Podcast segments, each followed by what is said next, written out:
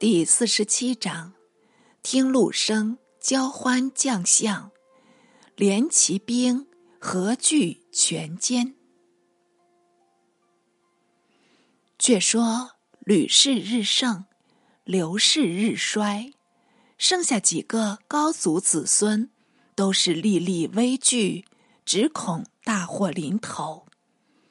独有一位年少气盛的龙种，却是。隐居大志，想把这汉家一脉立为扶持。这人是谁？就是朱虚侯刘璋。刘氏子弟莫如此人，故特笔提叙。他奉吕太后命令，入备宿卫，年龄不过二十，生得仪容俊美，气宇轩昂。娶了一个赵王吕禄的女儿，合成夫妇，两口却是很恩爱，与前次的两个赵王不同。吕太后曾为作和，见他夫妇和谐，自然喜慰。就是吕禄得此快婿，亦另眼相待，不比寻常。哪知刘璋。却别有深心，但把这一副温存手段笼络妻房，好叫他转告母家相亲相爱，然后好惩奸行事，吐气扬眉。可见两赵王之死，半由自取；若尽如刘璋，吕女反为利用了。一夕入室宫中，正值吕太后置酒高会，宴宴宗亲，列席不下百人，一大半是吕氏王侯。刘璋瞧在眼中，已觉得放火中烧，但面上仍不露声色，静待太后命令。太后见章在侧。便命为酒吏，使他煎酒。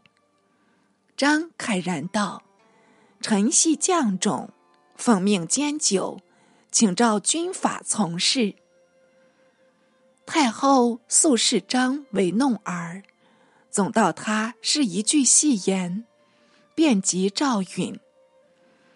待至大众入席，饮过数巡，自太后以下。都带着几分酒兴。张即进请歌舞，唱了几曲八里词，演了一回来子戏，引得太后喜笑颜开，击节叹赏。张附身请道：“臣愿为太后唱耕田歌。”太后笑道：“汝父或上之耕田。”汝生时便为王子，怎知田物？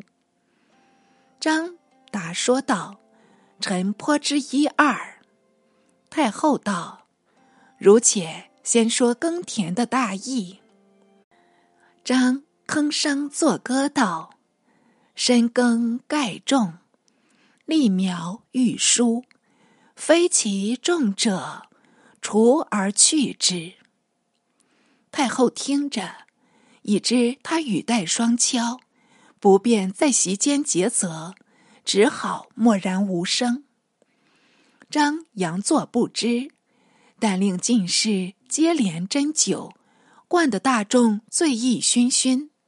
有一个吕氏子弟不胜酒力，前自逃去，偏偏被张瞧着，抢步不接，拔剑追出。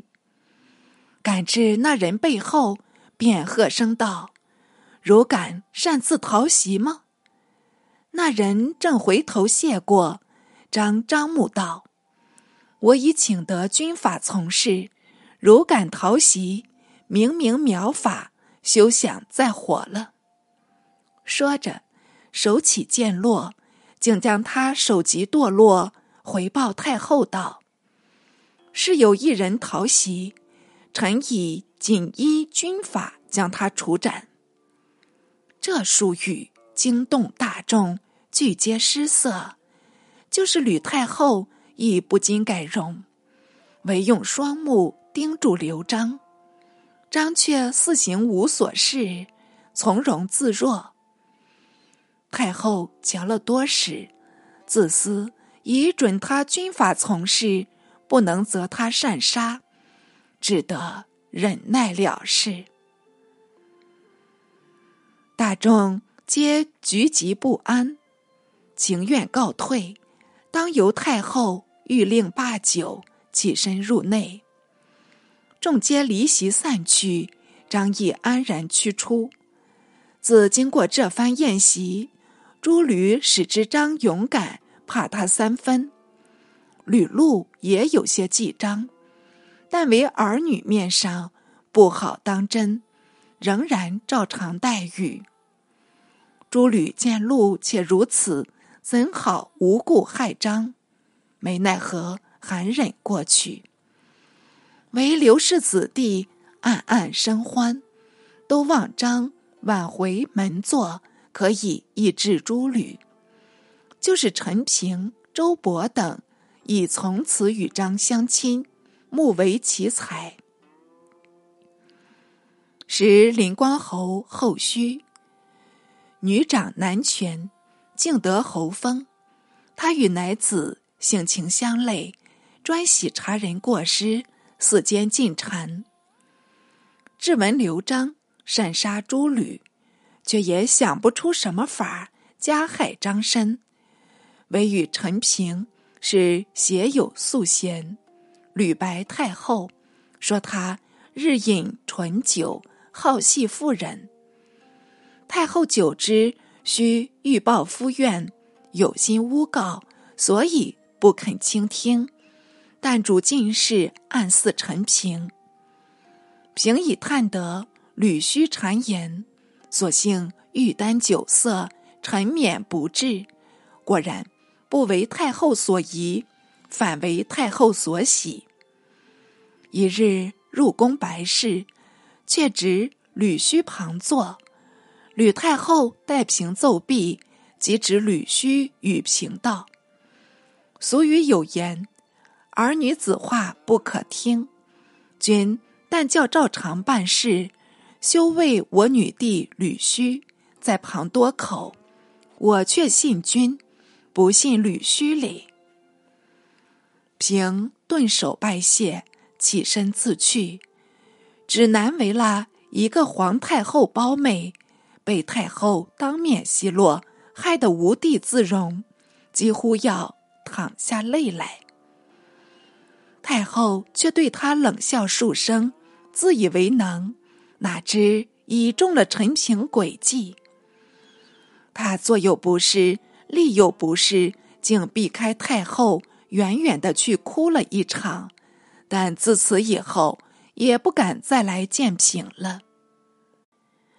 平虽为禄位起见，凡事俱秉承吕后，不敢专擅，又且拥美姬，灌黄汤，看似麻木不仁的样子，其实是未尝无忧。平居无事，却也七思八想，意在安留。吾如吕氏试验，日胜一日。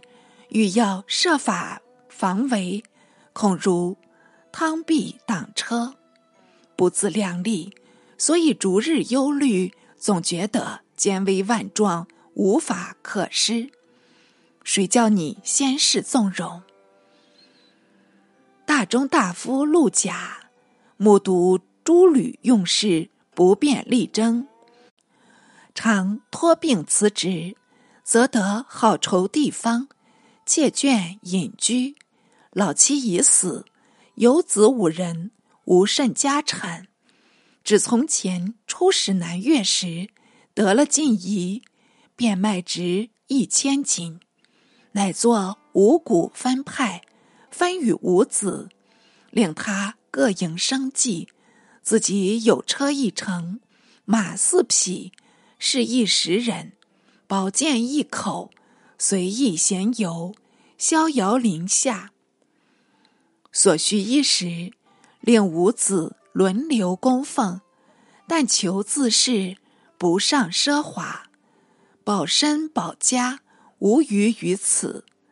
有时到了长安，与诸大臣饮酒谈天，彼此统是多年聊友，当然沆瀣相投。就是左丞相府中，亦时常进出，凡门吏仆役，没一个不认识陆大夫，因此出入自由，不烦通报。一日，又去王访，昏人见是熟客，由他进去，但言丞相在内室中。贾素知门径。便一直到了内室，见陈平独自坐着，低着头，并不疑顾，乃开口动问道：“丞相有何忧思？”平被他一问，突然惊起，抬头细瞧，幸喜是个熟人，因即严令就坐，且笑且问道：“先生，道我有什么心事？”甲接着道：“足下位居上相，十亿三万户，好算是富贵已极，可无他望了。但不免忧思，想是为了主少国疑，诸吕专政呢。”平答说道：“先生所料甚是，敢问有何妙策转危为安？”聪明人也要请教吗？贾慨然道：“天下安，注意相；天下危，注意相。将相和睦，重情归附，就是天下有变，亦不致分权，权计不分，何事不成？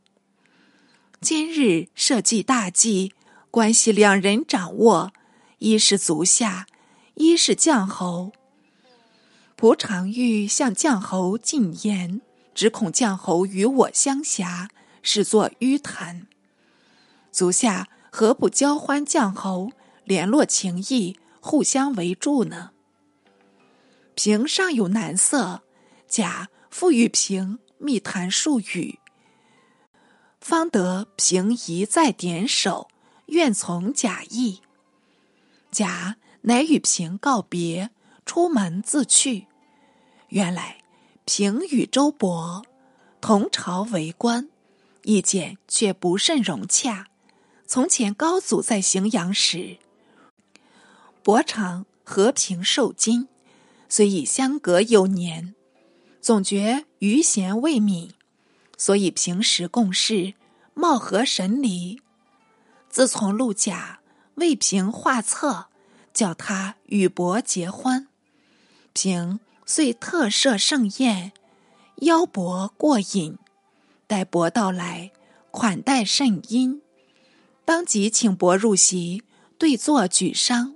堂上劝真，堂下作乐，端的是怡情怡性，适口充肠。好多时方才必饮。平又取出五百金，为伯上寿。伯未肯拒受。由平遣人送至伯家，伯称谢而去。过了三五日，伯亦开言相酬，赵氏宴平，平自然前往，尽醉乃归。此时两人常相往来，不免谈及国事。伯亦隐恨诸吕，自然与平情投意合，欲为安排。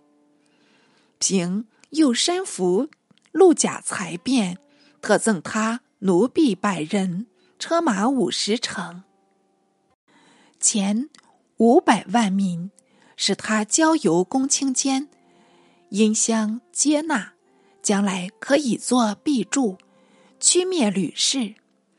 贾便到处结交，劝他被吕驻留，朝臣多被他说动。不愿从吕，吕氏事遂日孤。不过吕产、吕禄等尚未知晓，仍然事权互事，不少变更。会当三月上巳，吕太后依着俗例亲临渭水，浮除不祥，势必即归。行过止道，见有一物突至，状如苍狗，咬定衣叶，痛彻心腑，免不得失声大呼。卫士慌忙抢护，却不知为何因。但听太后呜咽道：“汝等可见一苍狗否？”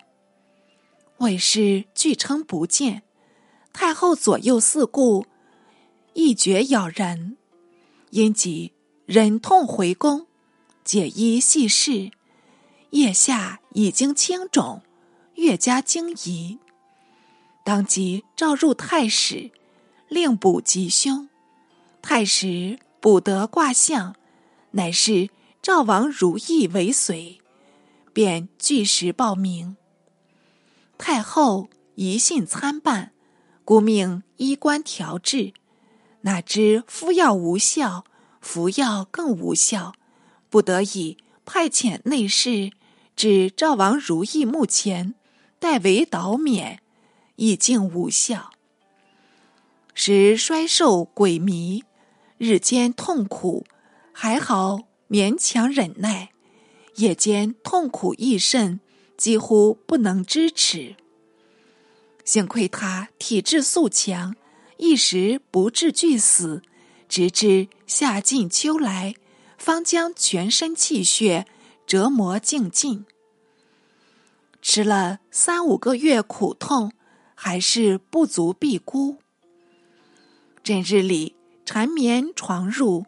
自知不能再起，乃命吕禄为上将，管领北军；吕产管领南军。且召二人入主道，汝等封王，大臣多半不平。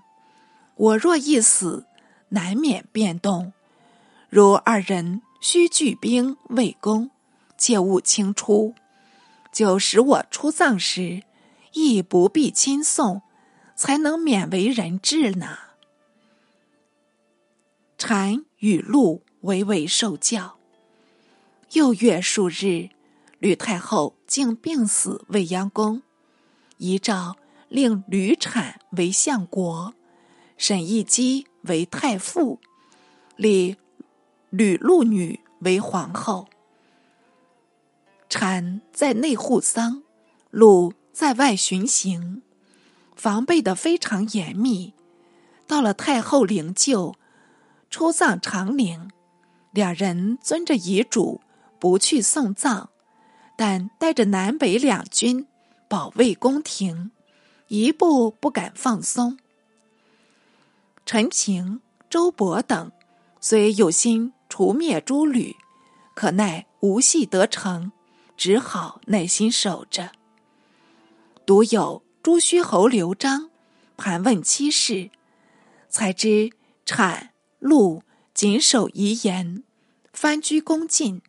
暗想如此过去，必将作乱，朝内大臣统是无力除奸，只好从外面发难，方好对付产禄。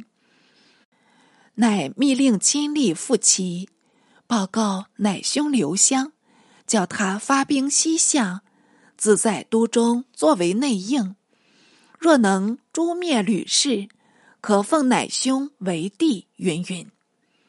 相得报后，即与母舅四军、郎中令祝武、中尉魏博部署人马，指日出发。是为齐相赵平所闻，即派兵入守王宫。托名保卫，实施管束。齐王襄被他牵制，不便行动，即与魏博等密商良策。博素有智谋，至此魏襄画策，往见少平。杨若与襄不协，低声与平道：“平未得朝廷虎符，善欲发兵，计同造反。今相君派兵为王，原是要者。伯愿为湘军效力，指挥兵士。晋王善动，未知湘军肯赐禄用否？赵平闻言大喜，就将兵符交伯，任伯为将，自在相府中安居，毫不加防。忽有人来报祸事，乃是魏博从王府撤围，一向相府，立刻就到，吓得少平手足无措，即令门吏掩住双飞，前后守护。甫经须臾，那门外的人声马声已聚成一片，东冲西突，南嚎北呼。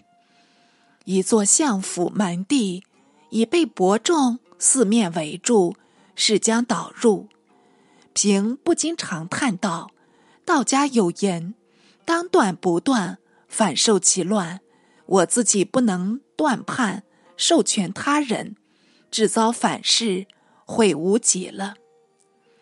遂拔剑自杀。此少平似与东陵侯同名一人。待至驳毁元进来，平已早死，乃不复动手，反报齐王。齐王襄便令伯为将军，准备出兵。并任四军为丞相，祝武为内史，安排檄文，号召四方。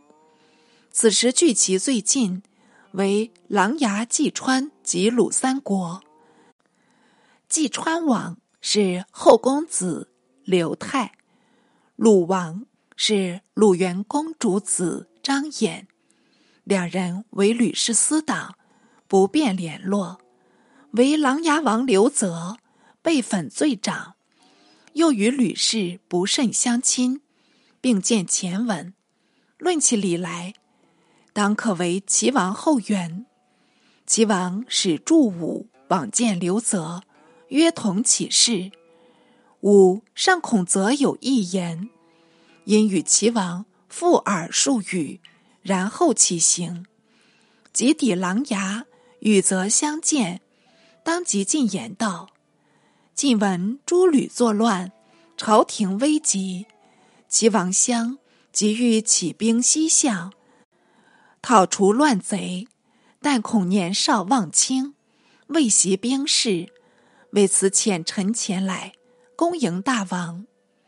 大王素经战阵，又系人望，齐王情愿举国以听。幸启大王素立临淄。”主持军务，即日联合两国兵马，西入关中，讨平内乱。他时龙飞九五，舍大王将谁属呢？言干者心必苦。刘泽本不服吕氏，且听得祝武言辞，大有利益，当即与武起行。到了临淄。齐王襄阳表欢迎，因家监制，在前五指琅琊，叫传则命，进发琅琊兵马，西攻济南。济南相为齐地，有吕太后割壁吕王，所以齐王发难，首先往攻。一面陈诸吕罪状，报告各国。略允。高帝平定天下，王诸子弟到惠王薨。惠帝使刘侯张良立陈为齐王。惠帝崩，高后用事，听诸吕，善废帝更立，又杀三赵王，灭梁赵燕，以王诸吕，分齐国为四。即琅琊、济川、鲁三国，与其合计为四。忠臣进谏，尚祸乱不听，今高后崩，皇帝春秋复，未能治天下，古代大臣诸侯。今诸吕有擅自尊官，聚兵严威，皆列侯忠臣，矫之以令天下。宗庙以威，寡人率兵入诸，不当为王者。这消息传入长安，吕产、吕禄未免着急，遂前迎殷侯大将军灌婴，领兵数万出击齐兵。应行至荥阳，逗留不进，内结将侯，外连齐王。静候内外消息，再定行止。齐王襄以留兵西界，暂止进行。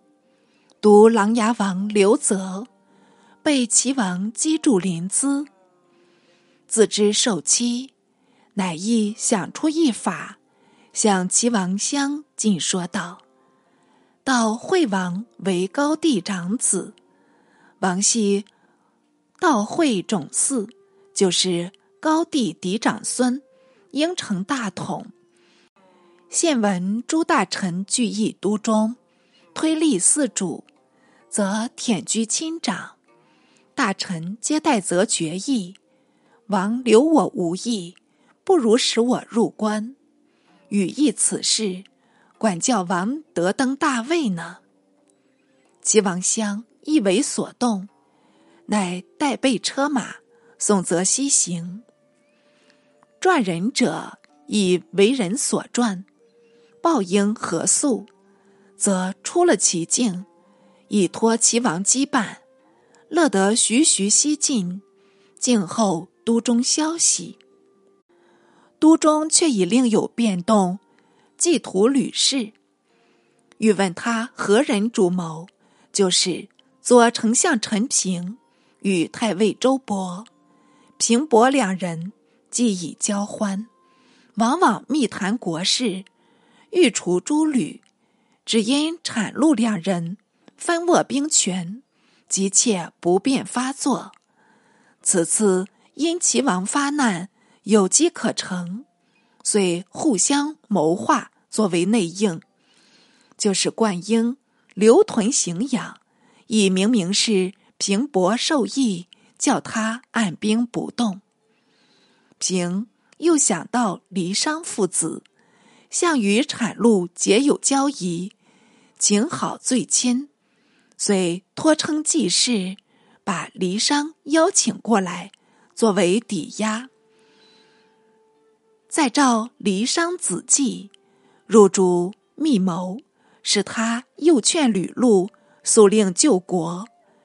即不得已，往代吕禄道：“高帝与吕后共定天下，刘氏立九王，即吴、楚、齐、代、淮南、琅琊与衡山、淮阳、济川三国。吕氏立三王，即梁、赵、燕，都经大臣议定，布告诸侯。”诸侯各无一言。今太后已崩，帝年尚少，足下既配赵王印，不闻救国首藩，乃仍为上将，统兵流京，怎能不为他人所疑？今其已起事，各国或且响应，为患不小。足下何不让还将印？把兵士交与太尉，再请梁王以缴出相印，与大臣立盟，自明心计，即日救国，彼其兵必然罢归，足下距地千里，南面称王，方可高枕无忧了。吕禄信以为然，遂将计言转告诸吕，吕氏父老。或说可行，或说不可行，弄得禄狐疑未决。即却日日往探行止，见他未肯依言，很是焦急，但又不便屡次催促，只好须臾周旋，相继再劝。陆与季友善，不知季怀着鬼胎，反要季同出游猎，季不能不从。两人并辔出郊，打猎多时，得了许多鸟兽，方才回来。路过林光侯吕虚家，顺便入省。虚为陆姑，闻陆有让还将印意意。不待陆向前请安，便即怒斥道：“庸奴，汝为上将，竟乃弃军浪游，眼见吕氏一族将无从安处了。”却是一个折妇。陆莫名其妙，知无对答，须越加动气，将家中所藏珠宝悉数取出。散至堂下，且恨恨道：“家族将亡，这等物件终非我有，何必替他人守着呢？”鲁见不可解，枉然退回。即守候门外，见路形色仓皇，与前次入门时忧乐迥殊，即向路问明原委。鲁落语说明，既不禁一惊，只淡淡的答了数语，说是老人多虑，何知有此路，似信非信。别了离季，自返府中。既持报陈平、周伯，平伯也为担忧，免不得大费踌躇。小子有诗叹道。谋国应思日后艰，如何先事失防先？早知有此忧已苦，应悔当年太纵奸。过了数日，又由平阳侯曹卓奔告平伯，累得平伯忧上加忧。究竟所告何事？容至下回说明。观平伯对王陵语，为他日安留，君不如仆。果能如是，则早应同心合德，共聚吕氏，何必待陆贾之献谋，使有此交欢之举也？且当吕后病危之日，又不能承系除奸，以号称智勇之平伯。且受之于垂死之妇人，至何足道？勇何足言？为刘璋之密诏齐王，则外变不生，内谋何成？吕产、吕禄翻居宫廷，复刘氏如反掌，试问其何数安留乎？后此之得诸诸吕。实为平伯一时之侥幸，必谓其有安留之效果。可见前言，其故不能无愧也夫。